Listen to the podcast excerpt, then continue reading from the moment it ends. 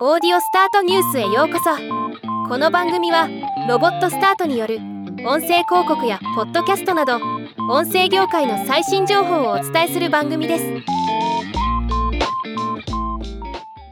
ACCESS Europe が車載インフォテインメント向けプラットフォーム ACCESS Twine for Car に Radioline のオーディオエンターテインメントアプリを統合し中国自動車メーカーの長城汽車の欧州モデル向けに提供開始することを発表しました。今回はこのニュースをお伝えします。 Twine for Car とは専用の車載アプリストアテレビなどのコンテンツを統合管理するエンターテインメントハブ。自動車メーカー向けの収益化などのビジネスモデル支援。Android ネイティブアプリのサポート。マルチディスプレイ対応によるシアター体験。ペアレンタルコントロールリモートコントロールなど車載インフォテインメントに必要とされる機能を統合した自動車メーカー向けのプラットフォームです。自動車メーカーはこれを自社ブランド向けにカスタムして導入することでコネクテッドな車内体験を容易にユーザーに提供することができるというものです。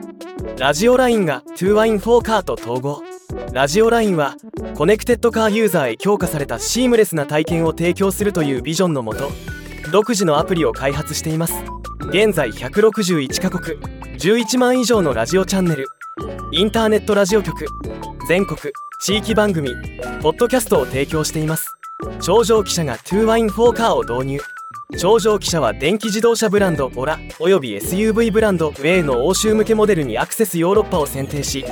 ラジオラインを統合した 2WINE4 カーを導入することが今回発表されたというわけです。これにより社内で多くのラジオポッドキャストがシームレスに楽しめるようになります。日本ではポッドキャストを車内で楽しむとなるとスマホのポッドキャストアプリで再生し車の Bluetooth でスピーカー出力して聞くことが多いと思いますが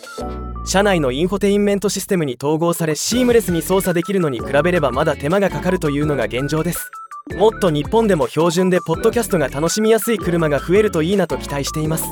打足ながら最新のインフォテインメントシステム搭載の車を持っていない僕は Amazon エコーオートを導入して音声で Spotify から任意のポッドキャストを再生するよう指示して使っています。これはこれで慣れると使い勝手もよくおすすめです。ではまた。